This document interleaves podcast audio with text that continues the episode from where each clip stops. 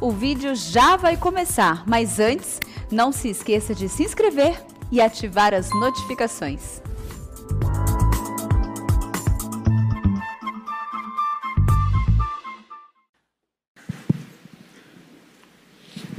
Meus amados irmãos, nós vamos abrir a palavra de Deus no livro do profeta Ezequiel.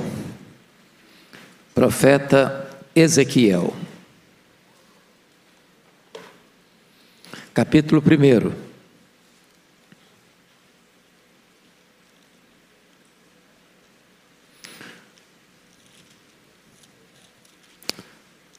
Profeta Ezequiel, capítulo 1, versos 1 a 3.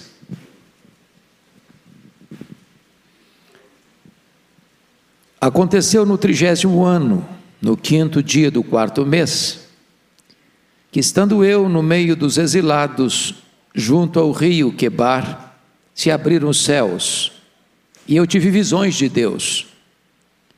No quinto dia do referido mês, no quinto ano do, de cativeiro do rei Joaquim, veio expressamente a palavra do Senhor Ezequiel, filho de Buzi, o sacerdote, na terra dos caldeus, junto ao rio Quebar, e ali esteve sobre ele a mão do Senhor. Agora, por favor, capítulo 2. Até o capítulo 3, verso 3. Esta voz me disse: Filho do homem, põe-te em pé e falarei contigo. Então entrou em mim o Espírito, quando falava comigo, e me pôs em pé, e ouvi o que me falava. Ele me disse: Filho do homem, eu te envio aos filhos de Israel, às nações rebeldes que se insurgiram contra mim. Eles e seus pais prevaricaram contra mim, até precisamente o dia de hoje. Os filhos são de duro semblante e obstinados de coração. Eu te envio a eles e lhes dirás: Assim diz o Senhor Deus. Eles quer ouçam, quer deixem de ouvir, porque são casa rebelde. Hão de saber que esteve no meio deles um profeta.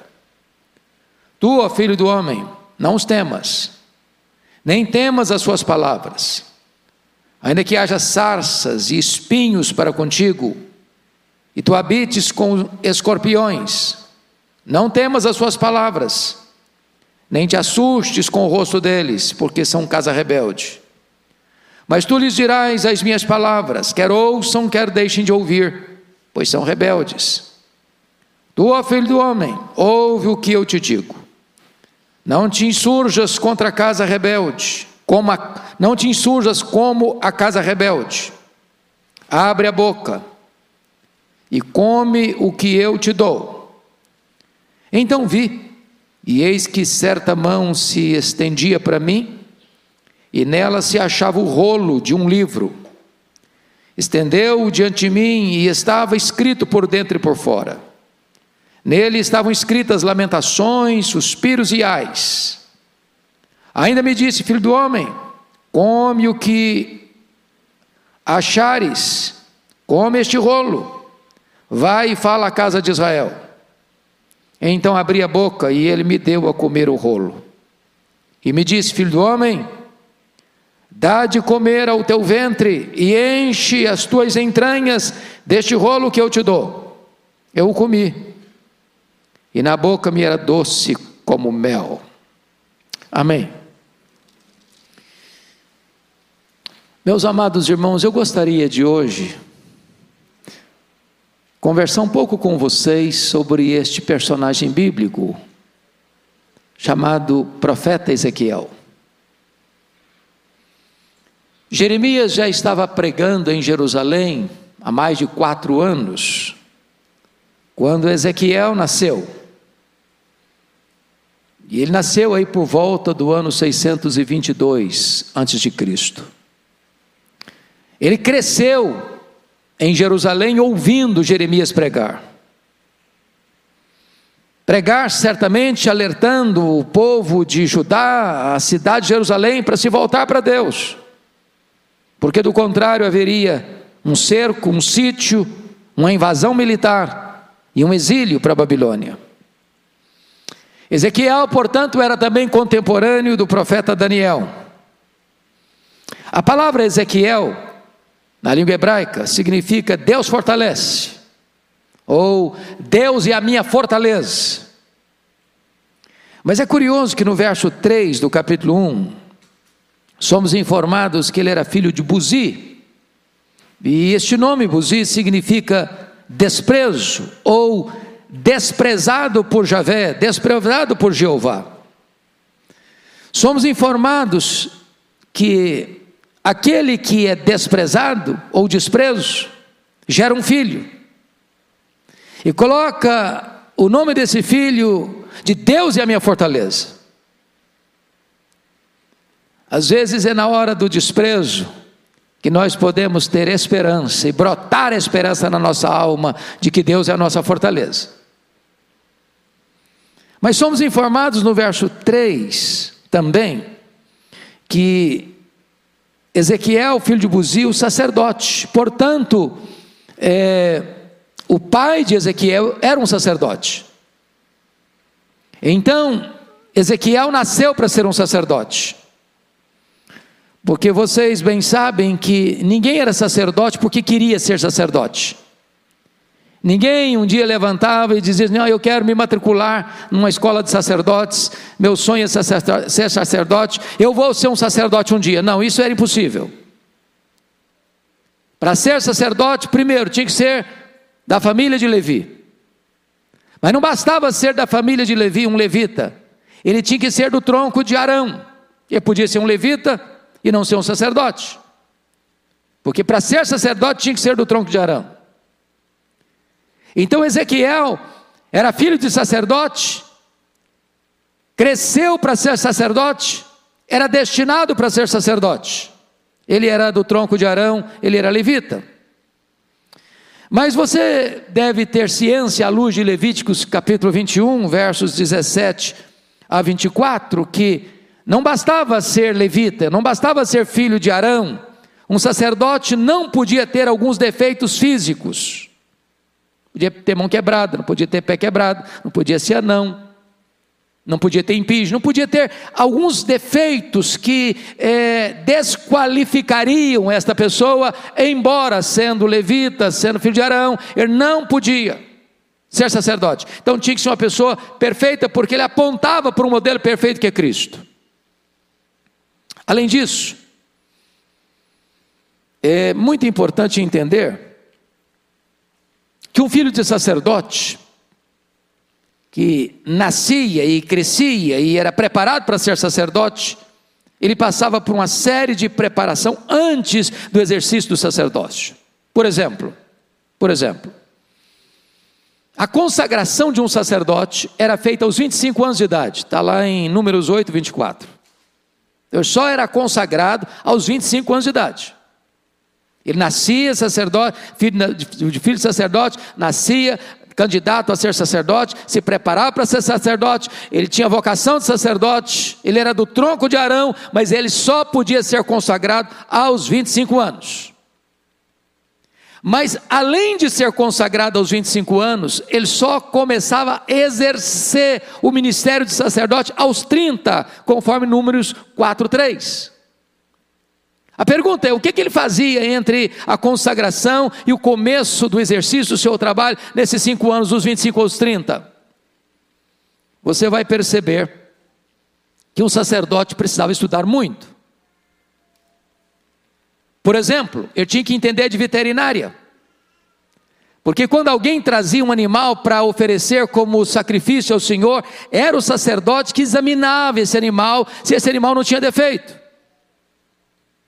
Se deixasse passar um animal com defeito, aquilo era uma abominação para Deus. E ele era o culpado.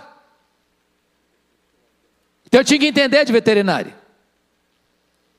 Mas ele tinha que entender também de algo mais.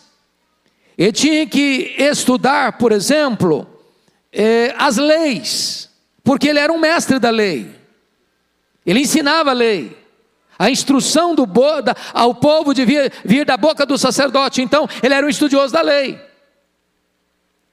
Ele devia entender também de medicina, Porque o sacerdote era aquele que tinha capacidade de examinar os diversos tipos de doenças, sobretudo as doenças de pele, que havia mais de 30 tipos de lepras, umas curáveis, outras não curáveis, e era ele que diagnosticava, era ele que dava o diagnóstico, olha, sai, retira, isola, vai para uma caverna, e era ele também que dava a chancela para que a pessoa pudesse ser declarada cura, curada e retornar à atividade. Então eu precisava entender de medicina.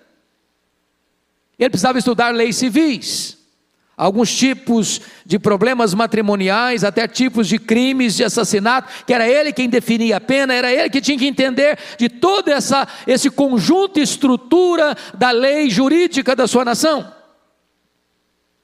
Mas na hora de consagrar, está lá em Levíticos 8, 24, o sacerdote, ele recebia uma porção de sangue na orelha direita, no polegar da mão direita, no polegar do pé direito.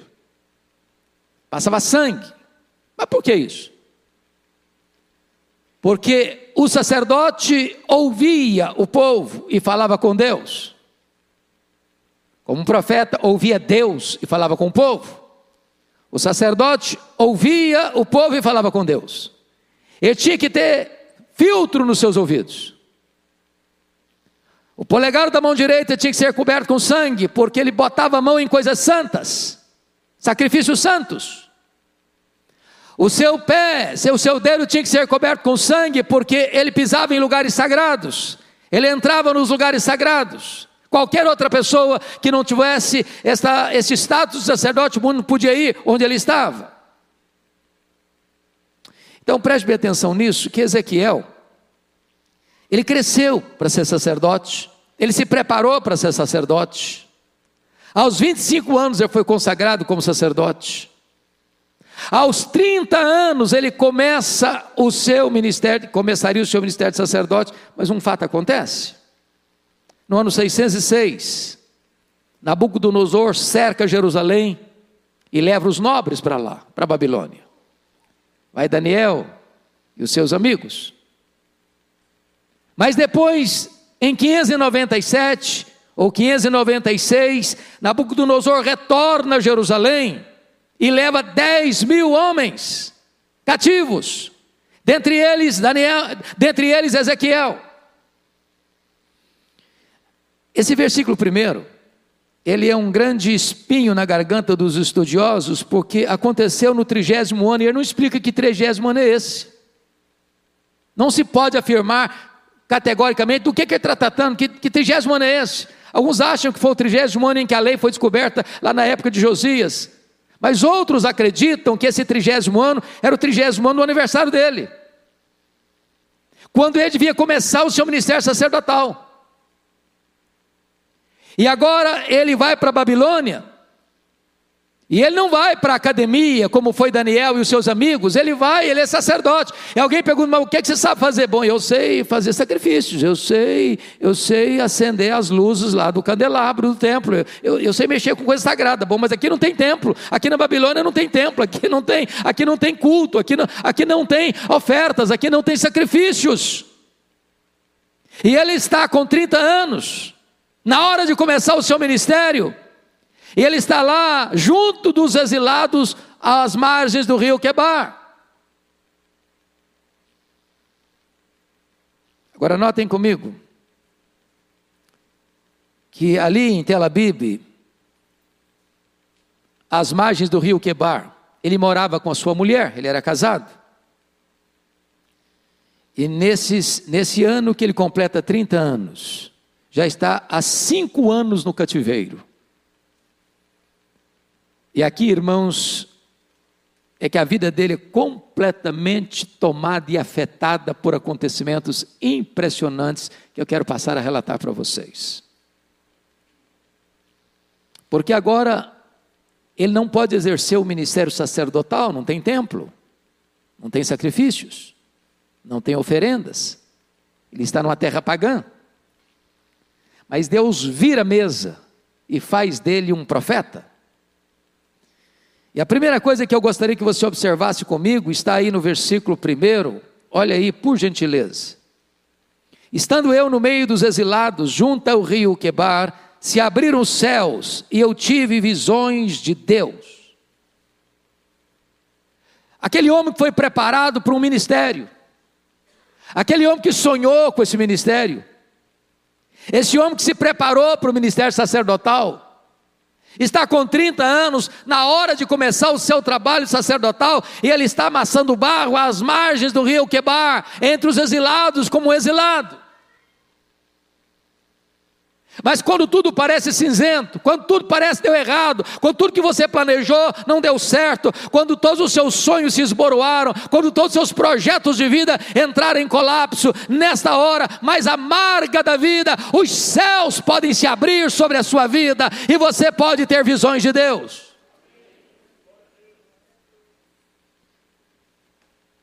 Esta é uma das experiências mais marcantes. São os céus abertos para o profeta Isaías, na época em que o trono estava, o trono está vazio, um rei leproso que morre, e a nação está em crise, mas ele vê os céus abertos e Deus assentado no trono. É a experiência, meus amados irmãos, de Jesus no batismo, quando os céus se abrem e o Espírito Santo desce sobre ele. É a experiência de Estevão que está sendo apedrejado, mas vê os céus abertos e o Senhor Jesus de pé, à destra de Deus, para recebê-lo. É a experiência de João na ilha de Patmos, a ilha da morte, que na hora da crise mais aguda da igreja, vê os céus abertos e o Senhor dizendo: sobe para aqui e eu te mostrarei as coisas que devem acontecer. Nas horas mais sombrias, os céus podem se abrir, e você pode ter visões de Deus. Mas notem comigo, amados, no capítulo 1, versículo 5. Está escrito: do meio dessa nuvem saía a semelhança de quatro seres viventes, cuja aparência era esta: tinha a semelhança de homem, cada um tinha quatro rostos, como também as quatro asas. E ele começa a ver então uma espécie de tempestade, porque o verso 4 diz: Olhei e eis que um vento tempestuoso vinha do norte. E algumas versões dizem uma tempestade vinha do norte. O que, que significa isso? Tempestade vindo do norte. É que a Babilônia vinha do norte. Ele está falando do juízo de Deus que viria sobre o seu povo. E ele vê a tempestade vindo, ele vê esse vento tempestuoso chegando. E ele começa a perceber que no meio dessa tempestade tem quatro seres viventes, e cada ser vivente tem quatro rostos, e tem rosto que parece de homem, tem rosto que parece de boi, tem, bo... tem rosto que parece é, de leão, tem rosto que parece de águia. E essa é uma expressão dos evangelhos, dos quatro evangelhos, na figura de Jesus. Mateus é o evangelho que Jesus tem rosto de leão, porque ele é o rei dos reis. Marcos é o evangelho que Jesus tem rosto de boi, porque ele é o servo. Ah, ah, Lucas é o, rosto, é o evangelho que fala de Jesus como homem perfeito, ele tem rosto de homem. E João é o evangelho que trata Jesus como águia, porque ele é o próprio Deus.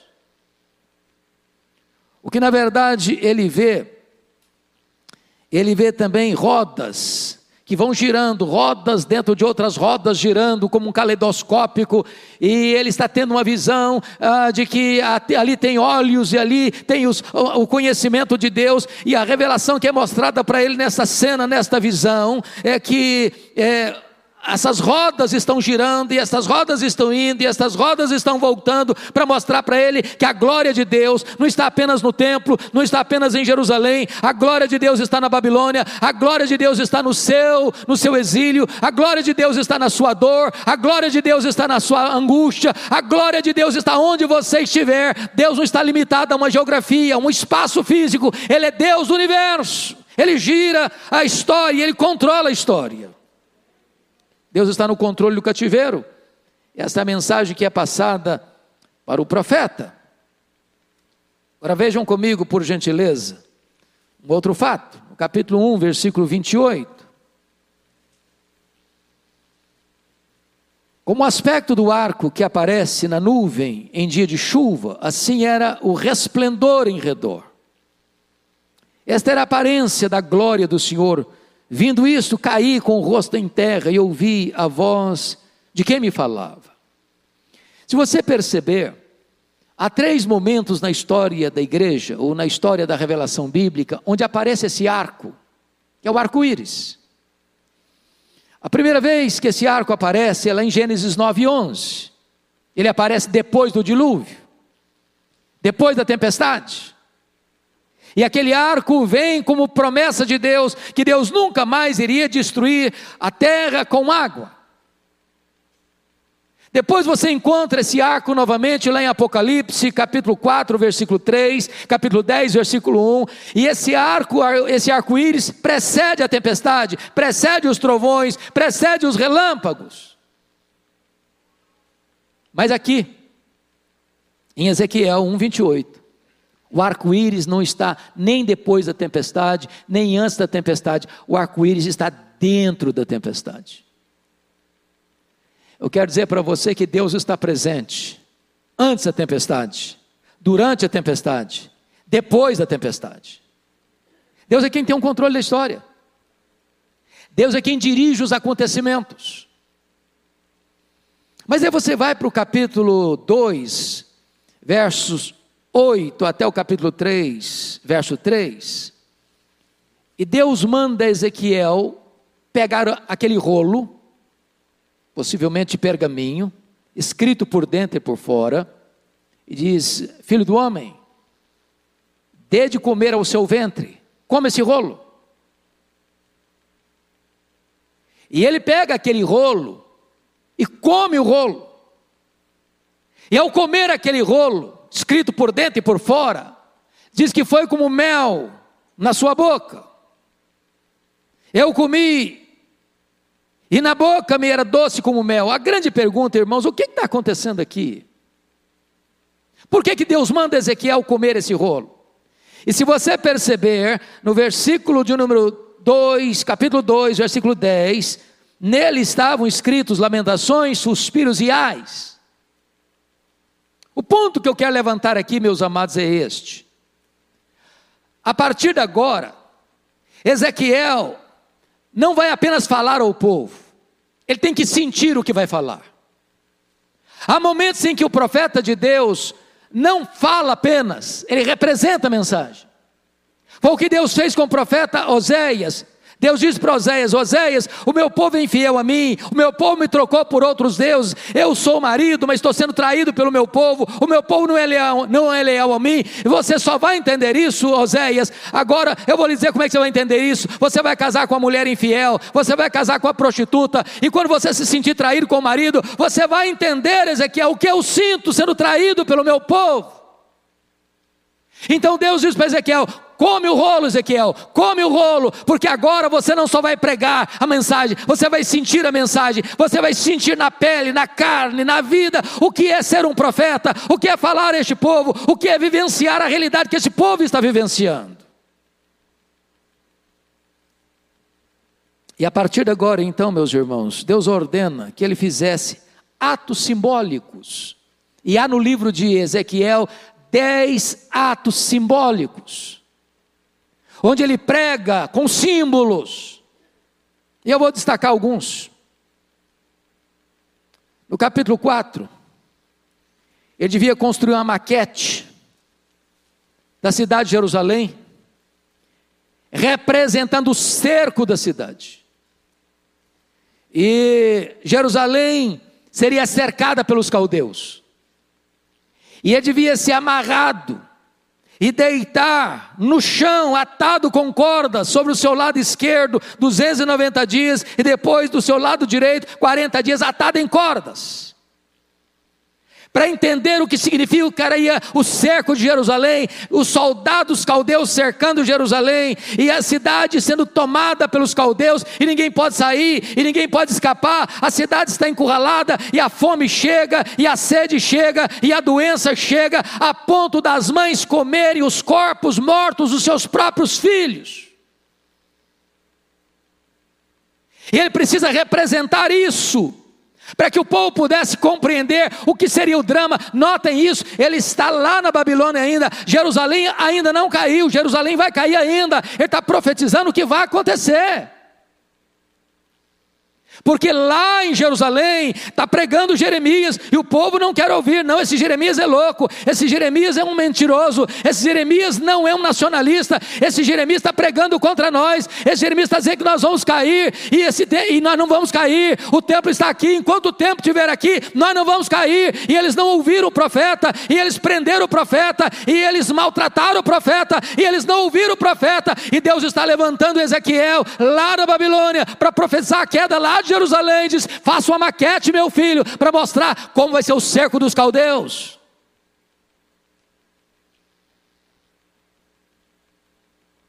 Esse cerco, capítulo 4 ainda de Ezequiel, Deus diz: você vai fazer um pão de cereais. E sabe qual é a lenha que você vai botar para fazer esse pão, esse bolo? Esterco humano. Esterco humano. O profeta reclamou: Não, senhor. Eu vou, vou abrir exceção para você: esterco de vaca. Mas por que, que Deus está falando isso para ele? Enquanto tivesse o cerco, naqueles dias que está amarrado, dormindo, do lado direito, do lado esquerdo, representando o cerco, a cidade sitiada, é porque o povo, com seus escrúpulos, haveria de comer coisa imunda, a ponto de comer carne de gente, consequência do pecado, da desobediência, da rebeldia. O profeta tinha que representar isso. Mas olha comigo, no capítulo 12, Deus diz para ele, para agir como se ele estivesse sendo um foragido de guerra, ele devia cavar um buraco na parede, ir para fora da cidade, com toda a sua mobília, às pressas, foge, Tira a mobília de casa, leva para a rua, faça um buraco, a cratera na parede e sai com a sua mobília para a rua. Para representar para esse povo o que significa ser invadido, o que significa ser cercado, o que significa uma invasão militar, o que significa ser massacrado por um império militar que vai invadir a cidade de Jerusalém, que vai destruir o templo de Jerusalém. Ele precisa representar isso para o povo entender a mensagem de Deus. Mas, amados irmãos, a dor maior do profeta, de representar a sua mensagem, vem no capítulo 24, versos 15 a 21. Agora é uma mensagem simbólica tão dura, que eu não, eu não saberia descrevê-la detalhadamente a não ser fazendo a leitura. E eu queria que vocês com toda reverência e temor, lessem comigo a uma só voz, capítulo 24, versos 15 a 21. Vamos juntos? Veio a mim a palavra do Senhor, dizendo: Filho do homem, eis que as súbitas tirarei a delícia dos teus olhos, mas não lamentarás, nem chorarás, nem te correrão as lágrimas. Geme em silêncio não faças lamentação pelos mortos. Prende o teu turbante, mete as tuas sandálias nos pés, não cubras os bigodes, não comas o pão que te mando. Falei ao povo pela manhã, e à tarde morreu minha mulher. Na manhã seguinte, fiz segundo me havia sido mandado.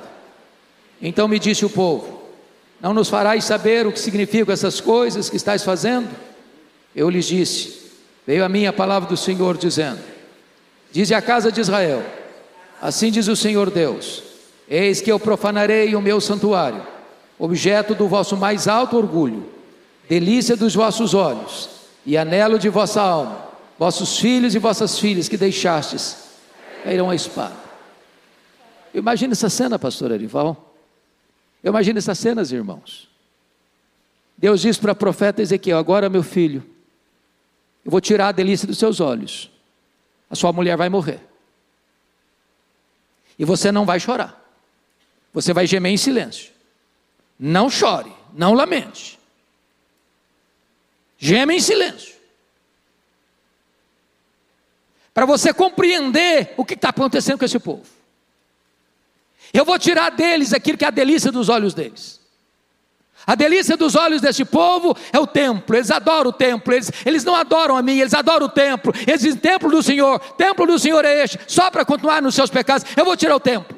Eu vou profanar o templo, eu vou entregar os vasos do templo nas mãos dos caldeus, eu vou permitir que os caldeus entrem e arrasem o templo, e destruam o templo, e queimem o templo, e profanem o templo. Eu vou tirar a delícia dos olhos deles, e a única maneira deles entenderem quão grave é isso, você vai ficar viúvo, e você não vai chorar, e você não vai lamentar. Gema, mas gema em silêncio.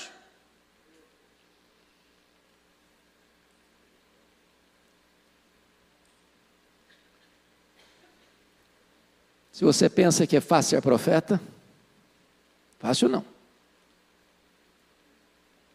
Porque não basta falar ao povo, é preciso demonstrar ao povo a mensagem de Deus. Mas, amados irmãos, este livro foi dividido basicamente em quatro partes. Capítulo 1 ao 3, a chamada de Ezequiel. Os capítulos 4 a 24, o juízo sobre Jerusalém. O 25 ao 32 é o juízo sobre as sete nações pagãs que oprimiram Jerusalém. Mas nos capítulos 33 a 48, nós encontramos a restauração de Jerusalém, a restauração de Israel. E não só a restauração de Jerusalém e de Judá, a restauração das outras tribos do norte, para formar um único povo.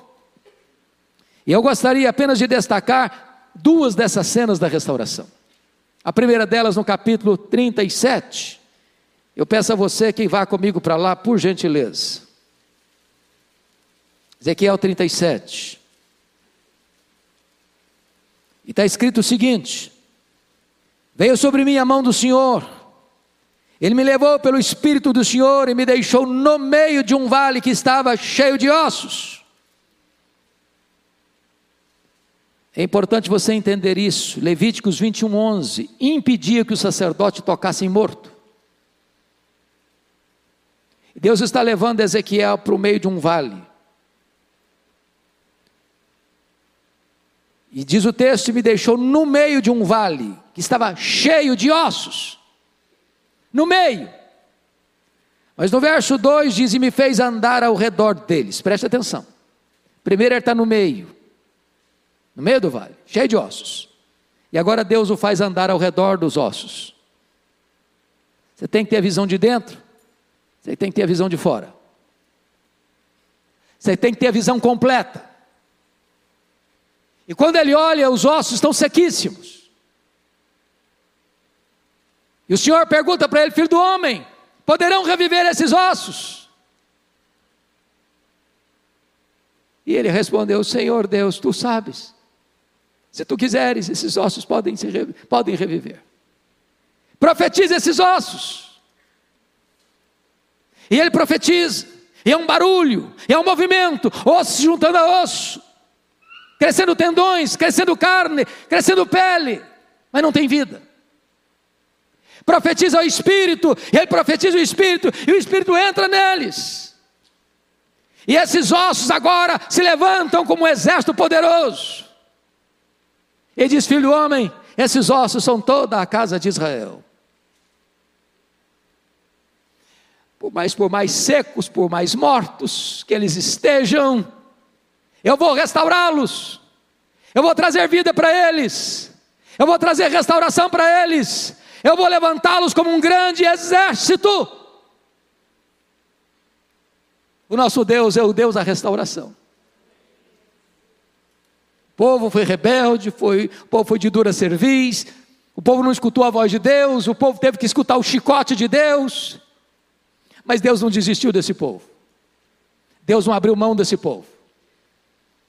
Se você ler a história de Israel, irmãos, o grande drama de Israel durante o tempo todo, o tempo todo, o tempo todo foi idolatria, idolatria, idolatria, idolatria.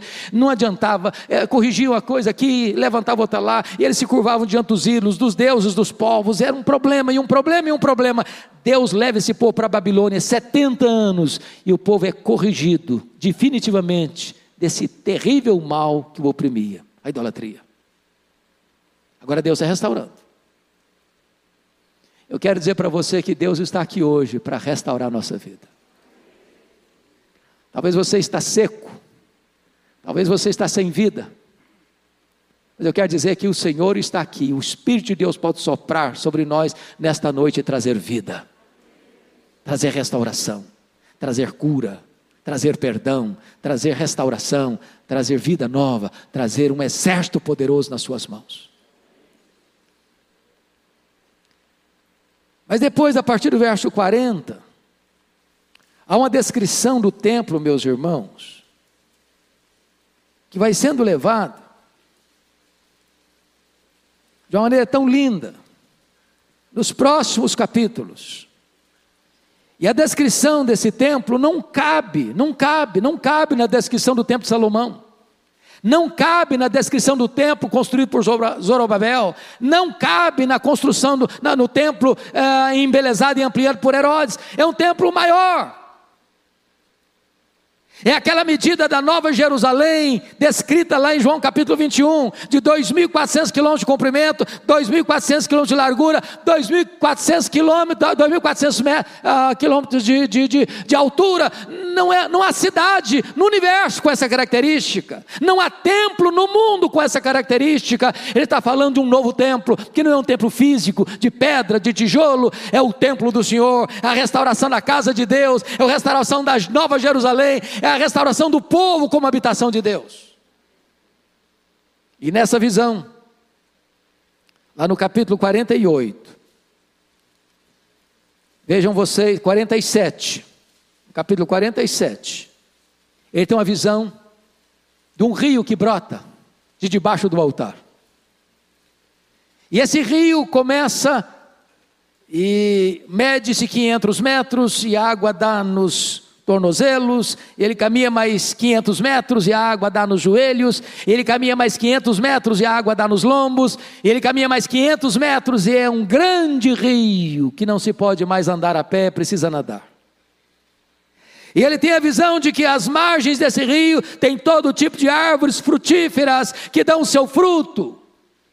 E estas águas vão fluindo e vão correndo, e onde essas águas passam, tudo que está morto passa a viver. E estas águas simbolicamente chegam ao mar morto, e o mar morto que é morto passa a ter vida e passa a ter cardumes de peixes. E tudo por onde passa essas águas, as águas vão purificando e vão levando vida e vão levando restauração. E certamente isso é um símbolo. Quando Deus restaura o seu povo, estas águas purificadoras do Espírito Santo de Deus, este rio de Deus vai trazendo vida, vai curando, vai trazendo renovo, vai trazendo restauração, e estas águas brotam debaixo do altar da casa de Deus para trazer vida. Que é curioso, pastor, que ele começa a visão às margens do rio Quebar, na Babilônia, mas ele termina a visão com o rio de Deus o rio de Deus, o rio da restauração. Eu quero dizer a você, meu amado, que Deus está aqui hoje para restaurar você. Para que você ande por essas águas. Talvez você só tenha andado até os tornozelos. E Deus quer que você avance um pouco mais na sua vida, até os joelhos. De uma vida de oração. Mas quem sabe você tem começado a caminhada cristã, já conheça Deus através da oração, mas Deus quer levar essas águas até os seus lombos, para que você possa frutificar, reproduzir e ter filhos espirituais.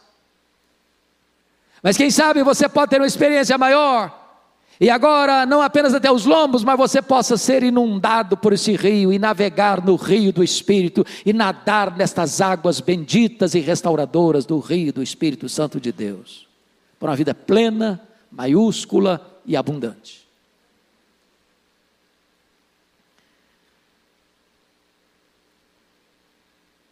Chegou o tempo de Deus. Deus restaurou o povo. Deus trouxe o seu povo de volta. A Babilônia caiu. Os outros impérios caíram. Mas Deus preservou Israel. Deus preservou, o seu povo. Desse povo veio o Messias, o nosso glorioso redentor. E o povo do Senhor, a igreja, está viva, está crescendo, está alargando as suas fronteiras no mundo inteiro. E nesta noite, o mesmo Espírito que soprou no vale de ossos secos pode soprar aqui também. O mesmo rio que fluía pode fluir aqui também. E tudo que está sem vida nesta noite pode receber vida do rio do Espírito Santo de Deus. Eu queria orar com você. Queria colocar sua vida nas mãos de Deus. Eu não sei como você veio para cá hoje. Quem sabe você se sente num exílio, num cativeiro. Quem sabe você planejou a sua vida inteira para alguma coisa muito especial na sua vida e na hora de você realizar o seu sonho, você estava noutra terra, às margens de um rio pagão, no exílio espiritual. Quem sabe você tem vivido dias difíceis, como viveu o profeta Ezequiel, representando as dores do seu povo. Ou talvez você é parte desse povo que está sendo disciplinado pelo Senhor por causa da dureza do coração e da serviço, pois Deus está aqui hoje para restaurar, para curar, para libertar, para salvar, para perdoar, para recomeçar uma nova história na sua vida. Curva sua fronte, por favor. E nós vamos orar. Ó oh, querido Deus, nós te adoramos nesta noite. Pela história de Ezequiel, pela biografia deste homem que viveu os dramas do seu povo, mas foi um profeta a proclamar a tua palavra ao seu povo, a anunciar não apenas o juízo, mas também a restauração. Oh meu Deus, não permita que o nosso coração se rebele contra ti. Que o nosso coração se endureça à voz do teu Espírito. Permita, ó Deus, que nos submitamos à tua palavra, para que não tenhamos que escutar o estalido do chicote. Permita, Deus, que nesta noite o vale de ossos secos se transforme num exército. E os lugares mortos, ao receber as águas do rio do Espírito, possam encontrar e receber vida e vida plena para a glória do teu nome. Abençoa a tua igreja, renova o teu povo, reaviva a tua obra, enche o nosso coração de esperança, pois assim oramos em nome de Jesus. Amém.